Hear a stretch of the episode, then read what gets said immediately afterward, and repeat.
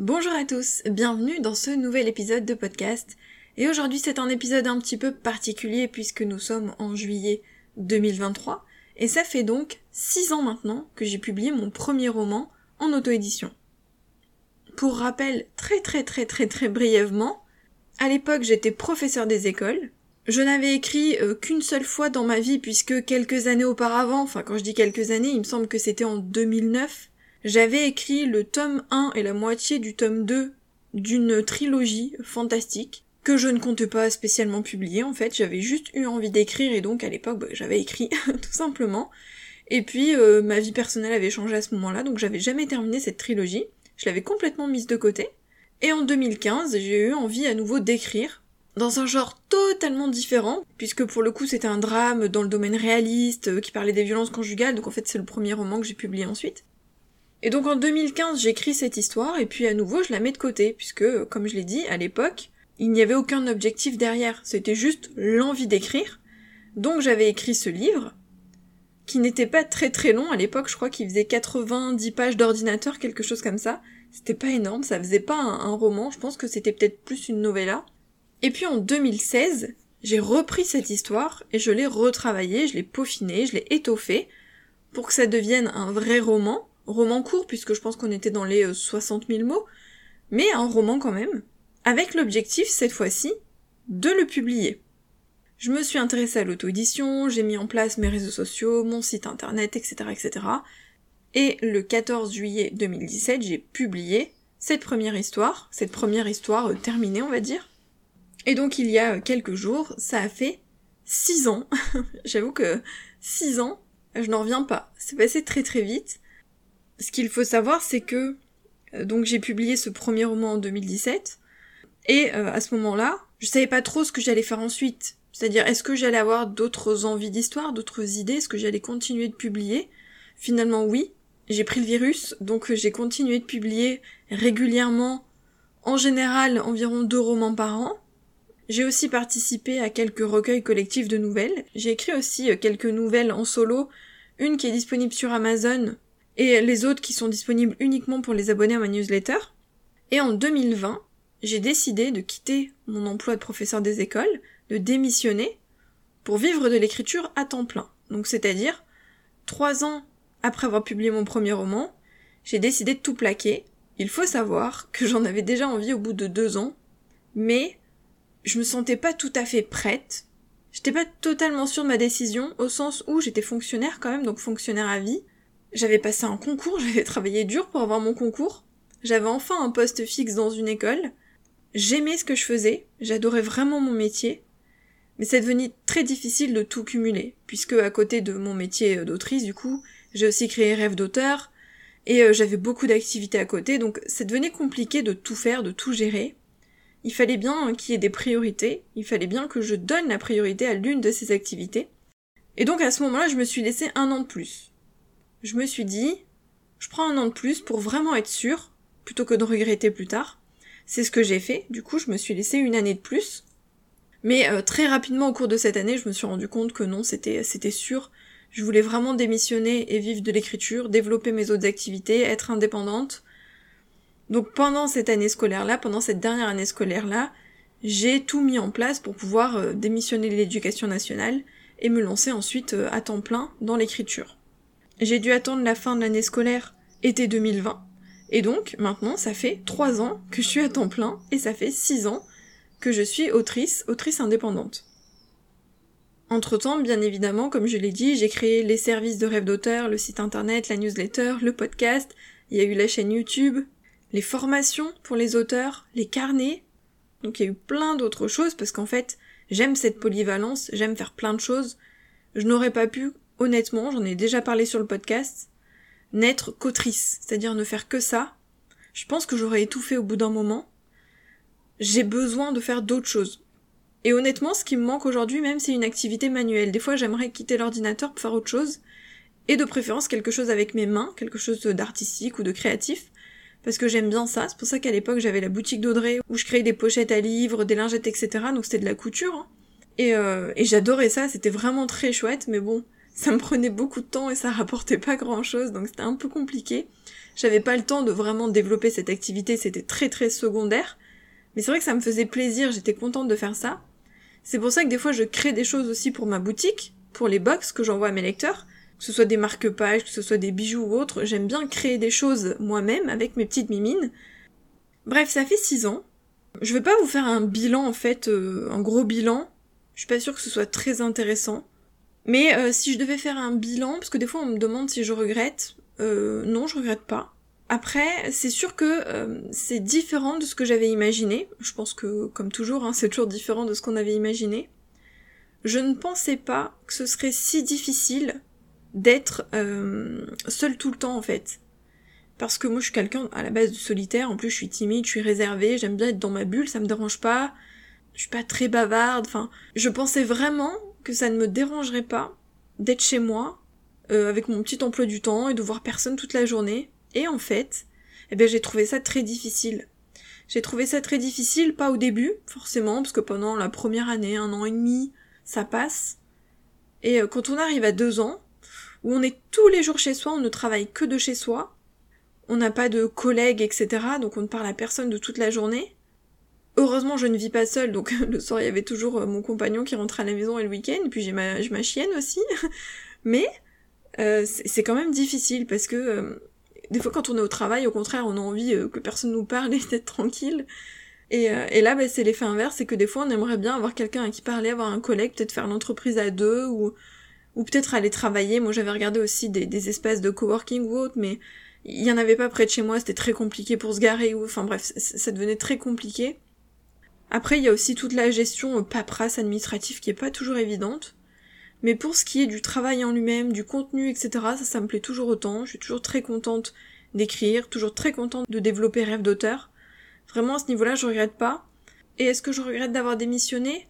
Euh, Non, je regrette pas d'avoir quitté mon emploi de prof. Par contre, ça me manque parfois. C'est vrai que ça me manque parce que j'aimais vraiment ça, j'aimais vraiment mon métier. Et donc c'est vrai que parfois ça me manque de plus être en classe, de plus préparer des, des choses pour l'école, des activités, de plus avoir cette interaction avec les enfants. Il y a quand même des aspects qui me manquent, mais je sais que j'ai fait le bon choix parce que de toute manière je ne pouvais plus tout faire et il était impensable d'arrêter mon métier d'autrice ou rêve d'auteur. Donc je sais que j'ai fait le bon choix. Mais c'est vrai que c'est pas tout à fait ce que j'avais imaginé, ce qui est normal, hein. Et il faut aussi s'adapter. Du coup, aujourd'hui, ce que j'avais envie de partager, c'était plutôt des leçons que j'ai apprises au cours de ces six années, qui me permettent en fait de tenir sur la distance, et qui se sont révélées être encore plus importantes maintenant que je suis à temps plein. Parce que forcément, quand c'est une activité secondaire, qu'on a un vrai job à côté, un job en plus qui paye les factures, et qu'on fait cette activité donc d'autrice ou autre que pour le plaisir finalement, à côté d'eux, il y a quand même moins de pression, moins d'enjeux.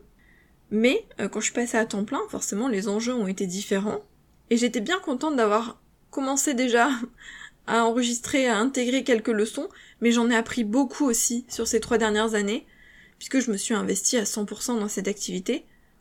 Et ben, j'ai croisé des obstacles aussi, des difficultés, des moments pas faciles, des moments plus faciles, des moments euh, très agréables, enfin bref, il y a des hauts et des bas comme dans toute activité, mais c'est vrai que dans le métier d'entrepreneur, c'est euh, c'est souvent le cas.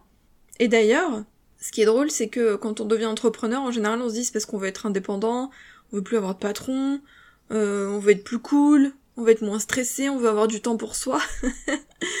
et c'est assez drôle parce que alors moi j'avais pas de patron direct puisque j'étais à l'école, donc dans une classe, j'étais autonome dans ma classe, je faisais ce que je voulais en quelque sorte. Même si on a des programmes à suivre, c'est pas la même chose que d'avoir vraiment euh, un patron dans, son emploi. J'ai pas, j'avais pas de patron direct. Mais en fait, quand on devient entrepreneur, on a une charge mentale qui se décuple, c'est impressionnant. Je pense qu'il faut vraiment, vraiment avoir les épaules pour être euh, à son compte à temps plein.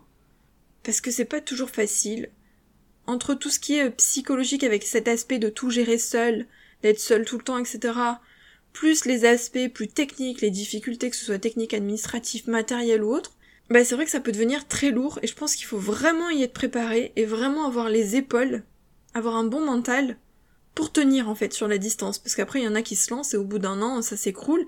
D'ailleurs il y a beaucoup de gens hein, qui lancent des commerces ou autres et puis ça, ça s'écroule très rapidement ou qui lancent des entreprises.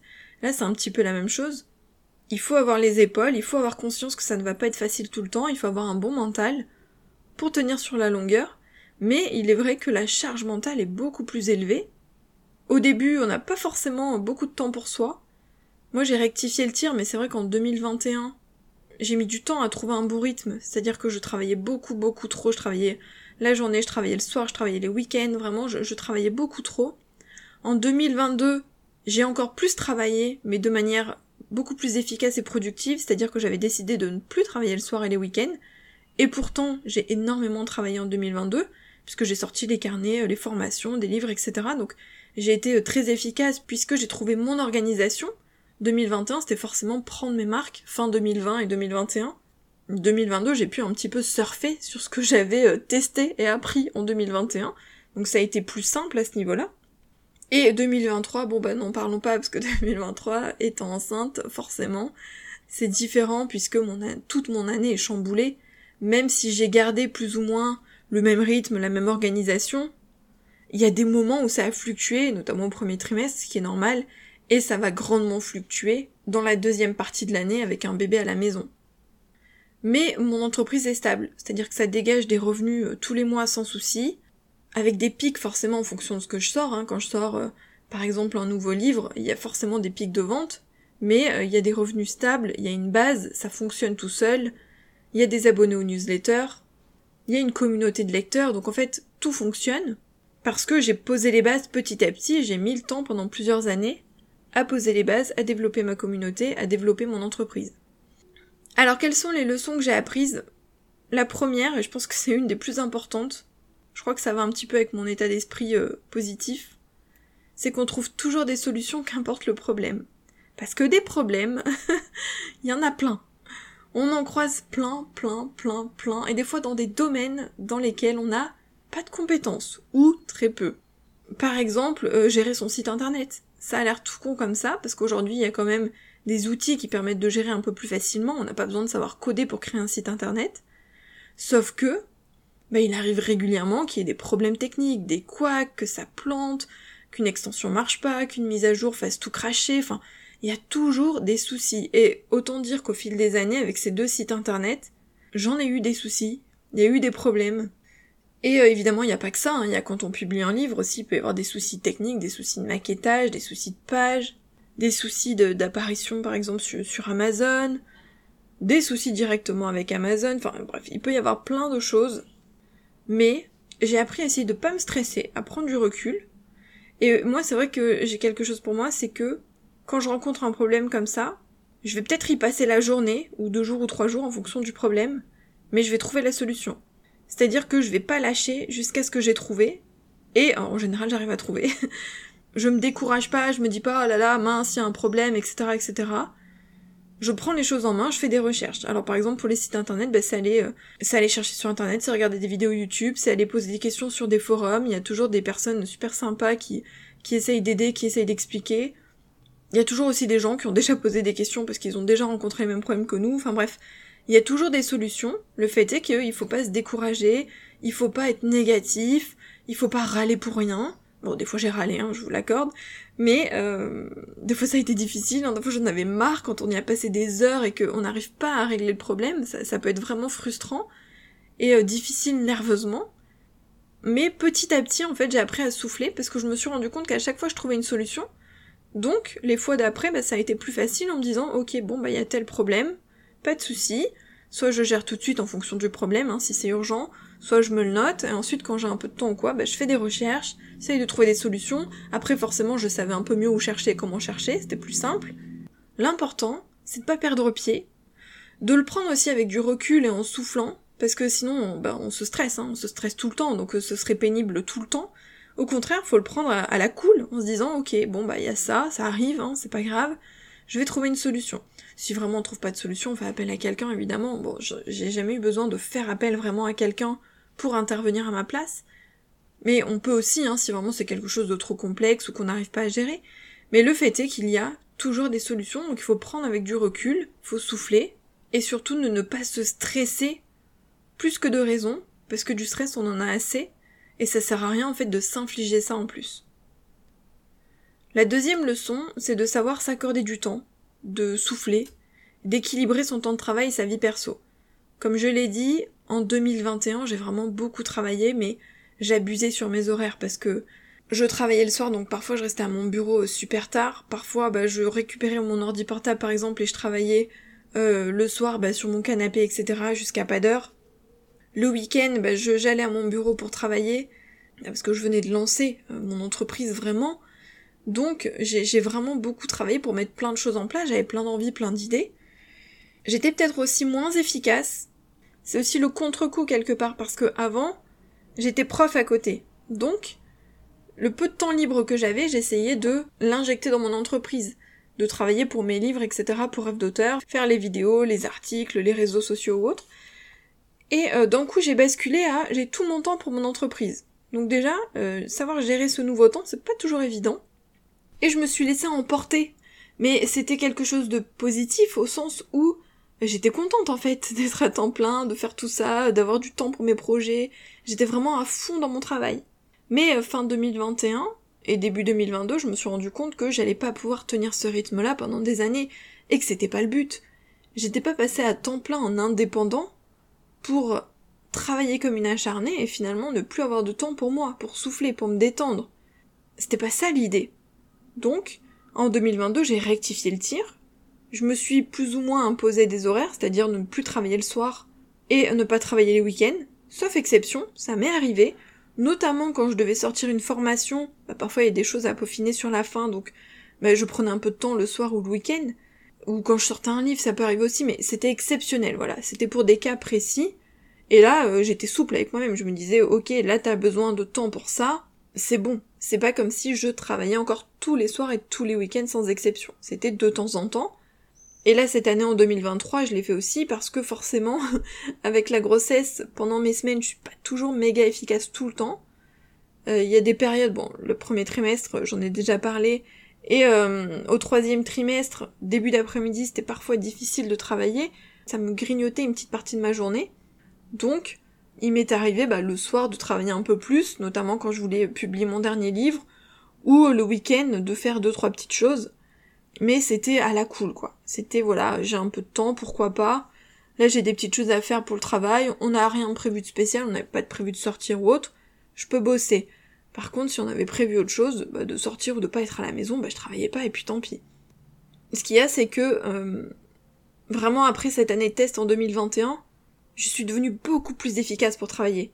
Je réussis vraiment à abattre une grosse charge de travail en peu de temps, donc de manière efficace, de manière productive, D'ailleurs, c'est ce qui s'est passé hein, quand j'ai dû programmer tout mon congé maternité, donc tous les réseaux sociaux rêve d'auteur, mes réseaux sociaux d'auteur, la newsletter, le podcast. J'ai vraiment dû tout préparer à l'avance, en parallèle de tout ce que je faisais déjà, et j'ai réussi à tout faire, parce que je suis devenue vraiment beaucoup plus efficace, et pourtant, j'ai pas travaillé des heures folles, j'ai pas travaillé tous les jours, tous les soirs, tous les week-ends sans exception ou quoi, pas du tout. J'ai réussi à intégrer tout ça dans mon planning. Donc une fois qu'on a trouvé son, rythme, sa façon de faire, sa façon de travailler, ben, il faut réussir à se dégager du temps pour soi, trouver un équilibre entre sa vie perso et sa vie pro, parce que euh, en 2021 aussi, ce qui était différent, c'est que je travaillais à la maison. Donc en fait, mon bureau, c'est la maison. Avant, je travaillais à l'extérieur de la maison. Quand je rentrais à la maison, j'avais fini mon travail. Techniquement, parce que ceux qui connaissent les profs savent que il y a toujours du travail à la maison. Là, le bureau est à la maison. Donc en fait, notre espace de travail, c'est notre espace de vie aussi, c'est notre espace de vie perso. Et c'est très difficile de scinder les deux. Même si j'ai un bureau à part, dans un coin à part, euh, il m'arrive très souvent de travailler dans le salon ou dans la chambre. Donc en fait, il n'y a pas vraiment de séparation entre vie perso, vie pro. C'est pas comme quand on quitte la maison le matin et qu'on revient le soir parce qu'on a fini son travail. C'est pour ça aussi que c'était très difficile d'équilibrer les deux. Et c'est un coup à prendre, mais il faut faire attention. Il faut faire attention parce que il y en a plein comme ça qui se brûlent les ailes, à trop en faire, à ne pas savoir doser et à pas savoir souffler et s'écouter, s'accorder du temps. La troisième leçon, c'est d'être souple avec soi-même, de lâcher ce côté perfectionniste, d'être plus flexible, de comprendre que tout ne sera pas parfait et que parfois il y a des couacs et qu'on commet aussi des erreurs. Ça, être souple, je pense que je l'ai appris aussi euh, avec les années. si j'avais une vingtaine d'années, ce serait plus difficile. Mais avec le temps, on devient un peu plus flexible, un peu, un peu plus tolérant avec soi-même, un peu plus bienveillant aussi. Parce qu'au début, je voulais que tout soit parfait. Fallait pas qu'il y ait d'erreurs, il fallait pas qu'il y ait de fautes d'orthographe, il fallait que les posts soient publiés au bon moment. J'étais perfectionniste, mais euh, le perfectionnisme, c'est quelque chose qui peut devenir vraiment très très néfaste. Surtout quand on a beaucoup de choses à gérer et qu'en plus on gère tout tout seul. Il faut apprendre à être souple. Des fois ça marchera pas, des fois on n'enverra pas la bonne heure, des fois il y aura une faute d'orthographe, des fois le visuel bah il apparaîtra pas bien, des fois on met trop de temps à enregistrer un épisode de podcast ou alors euh, la vidéo YouTube était pas de super qualité, enfin il y a plein de choses qui se sont passées au fil des années, des choses qui n'ont pas toujours marché comme je l'aurais voulu, et bah c'est pas grave. c'est pas grave parce que c'est pas une question de vie ou de mort, ce sont des détails. Et les gens ne vont pas se focaliser sur des détails. On a envie que tout soit vraiment euh, tip top, et bah des fois c'est pas le cas et c'est pas grave. Il faut faire avec, faut être souple, faut être bienveillant, faut être tolérant, on a le droit à l'erreur aussi, on a le droit à ce que tout ne soit pas parfait, les gens ne vont pas nous tomber dessus pour ça, et si vraiment, moi ça m'est jamais arrivé, mais si euh, des personnes nous font la remarque, eh ben tant pis, faut que ça nous passe au-dessus. C'est vrai que j'ai lu parfois d'autres euh, d'autres créateurs de contenu notamment qui se prennent des remarques dans la tronche pour euh, des fautes d'orthographe, pour je sais pas moi, parce que c'était pas maquillé sur la vidéo, parce que le montage était pas super bien fait, parce que enfin pour plein de raisons différentes. Et mince quoi, ces gens-là ils n'ont que ça à faire. ils n'ont vraiment que ça à faire. Donc on s'en fout on s'en fout, on fait de son mieux tout le temps, bien sûr. Et des fois ça marche nickel, et des fois ça marche moins nickel.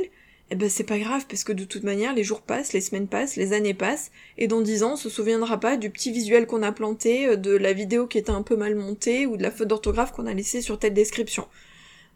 C'est pas grave, il faut apprendre à être souple, flexible, s'adapter à tout, et surtout être bienveillant. On est souvent bienveillant avec les autres et pas assez avec soi-même, et ça, c'est vraiment quelque chose qu'il faut faire. Ma dernière leçon, ça c'est une leçon que j'ai compris très très vite et je pense que je voulais très souvent répéter, c'est euh, de choisir des projets par passion, par envie, de, s'écouter, écouter ses envies, et euh, pas se forcer. Je pense que c'est un point qui est revenu très très très souvent dans le podcast, peut-être même dans la newsletter, je pense, mais plus dans le podcast parce que c'est euh, c'est un endroit où on aborde davantage ce genre de sujet. Vous savez très bien que moi je fonctionne par, euh, par envie. C'est-à-dire que tous les projets que j'ai lancés, je les ai lancés parce que j'en avais envie à ce moment-là.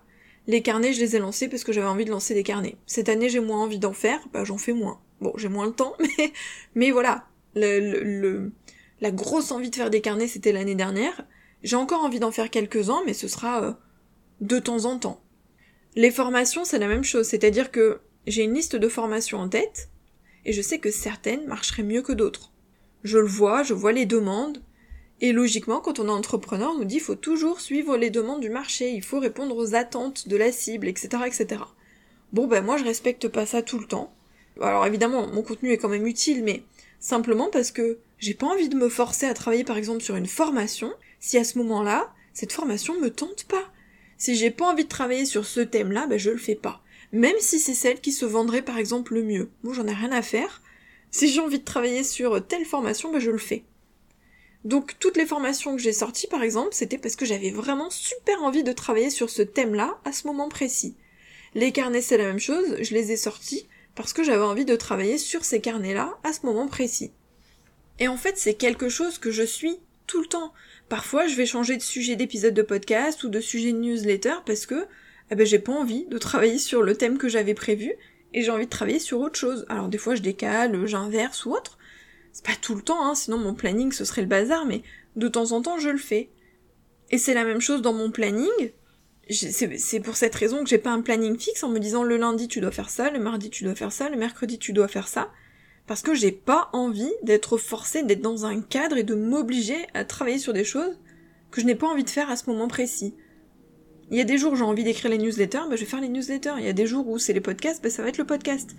Et tout est fait dans les temps quand même. Je respecte mon planning parce que j'ai appris à m'écouter, j'ai un planning plus souple, mais je m'organise toujours à l'avance pour jamais être vraiment au dernier moment à l'arrache.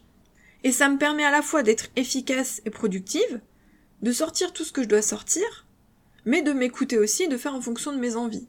Et ça c'est super important parce que je pense vraiment que quand on est dans ce cadre trop figé, quand on se force de trop, quand on n'écoute plus ses envies, c'est le meilleur moyen finalement pour se cracher, pour faire un burn-out, pour en avoir marre, pour tout lâcher ou pour euh, faire s'écrouler son entreprise. Tout euh, repose sur mes épaules. C'est-à-dire que je suis à la fois l'employé et le patron, euh, tout dépend de moi, tout ce qui est publié dépend de moi, tous les revenus qui rentrent dépendent de moi. Donc si en plus je me mets des pressions supplémentaires, si je ne m'écoute pas et si j'oublie la notion de plaisir, euh, je peux mettre la clé sous la porte et puis euh, retrouver un boulot, bah du coup un boulot salarié, parce que c'est pas la peine d'être indépendant. Être indépendant pour moi, c'est euh, aussi cette forme de, de liberté et d'écouter ses envies et de travailler par plaisir. J'ai la chance de faire un boulot qui me plaît. C'est par passion que j'ai choisi tout ça. C'est pas par obligation. J'en ai vraiment eu envie. Et ça, pour moi, c'est une ligne directrice que je dois garder tout du long, et que je vais essayer de garder jusqu'à ce que, bah, peut-être un jour j'arrête mon entreprise. Bien sûr, parfois, on doit s'obliger à certaines choses. Quand je dois faire, euh, je sais pas moi, déclaration de charges, déclaration d'impôts et tout, comme tout le monde, ça me saoule, j'ai pas envie. Euh, quand je dois travailler bah, sur les corrections de mes livres, j'adore écrire, mais la partie correction, c'est une partie chiante et chronophage que j'ai jamais envie de faire. Je me force un peu, bah, parce qu'il faut bien sortir mes livres. Donc il y a des petits moments quand même où je m'oblige à faire certaines choses pour pouvoir avancer, parce qu'il y a des choses dans l'activité qui sont moins cool, mais qu'il faut faire quand même. Donc bah on doit quand même se mettre un petit coup de pied aux fesses en se disant bon bah ça faut le faire, à un moment donné fais-le. Mais j'essaye quand même d'être flexible. Par exemple pour les corrections, j'essaye de me laisser assez de temps, j'essaye que mon planning soit assez souple pour pouvoir en faire par exemple tous les jours, mais avoir du temps à côté, voilà. J'essaye de m'adapter à moi, à mes envies, à mes besoins, à ma façon de travailler aussi, à ma façon de faire. Donc cette notion de plaisir dont je vous ai parlé maintes fois sur le podcast, mais aussi de passion, d'envie, de s'écouter, son intuition aussi, c'est super, super, super, super important. Et c'est ce qui fait qu'aujourd'hui, j'aime toujours ce que je fais, que je continue de faire ça, que je me vois bien continuer l'année prochaine et l'année suivante et l'année année suivante. Et on verra ensuite hein, ce qu'il adviendra. Mais euh, aujourd'hui, je suis toujours contente de faire ce que je fais. J'aime toujours autant ce que je fais. Et j'ai aussi du temps pour moi, du temps à côté. Je ne fais pas que travailler, pourtant j'arrive à être productive. Je me sens pas surmenée, surbookée, même s'il y a des périodes où c'est forcément plus difficile qu'à d'autres, hein, bien sûr. Parce qu'il y a des périodes où il y a plus de contenu, plus de choses. Quand je sors un livre, quand je sors une formation, bah, j'ai un peu plus de boulot que dans les périodes où je ne sors rien. C'est logique. Mais, comme j'équilibre avec des temps où, bah, justement, je ne sors rien, des temps plus cool, bah, ça marche. Ça fonctionne comme ça. Aujourd'hui, j'arrive à gérer toutes mes activités en parallèle. Et pour ceux qui me suivent, il y en a un paquet. On se rend peut-être pas forcément compte, mais chaque semaine j'ai beaucoup de contenu qui sort. C'est énormément de travail. Pourtant, j'arrive à avoir du temps pour moi, j'arrive à me détendre, j'arrive à souffler. Je suis pas en burn-out, je suis pas surmenée, je suis pas épuisée. Il y a des périodes plus difficiles que d'autres, il y a des périodes où je suis plus stressée qu'à d'autres aussi. Comme tout le monde, hein, j'ai des hauts et des bas, bien sûr, je suis pas en train de vous dire que tout est rose et tout va bien. L'important, c'est d'apprendre les leçons de tout ça, de prendre du recul, et de relativiser aussi. Parce que, même si j'adore ce que je fais, c'est qu'une entreprise, c'est qu'un boulot, tant que le reste autour va, la vie, la santé, etc., c'est beaucoup plus important.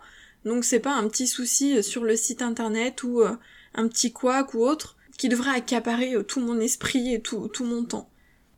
Voilà pour mon bilan pour ces 6 euh, ans d'auto-édition, et plus précisément sur les peut-être 3 dernières années à temps plein. N'hésitez pas si vous avez des questions. Bon, étant donné que je suis en congé maternité, je ne pourrai peut-être pas vous répondre directement. D'ailleurs, préférez les mails, hein, n'oubliez jamais. Plutôt les mails, surtout pas les MP sur Instagram parce que euh, parce qu'ils se noient dans la masse et que souvent même ils disparaissent au bout d'un moment. Donc les mails, c'est mieux si vous avez des questions ou en commentaire sous la publication Instagram si jamais c'est une toute petite question qui nécessite pas un long pavé en réponse.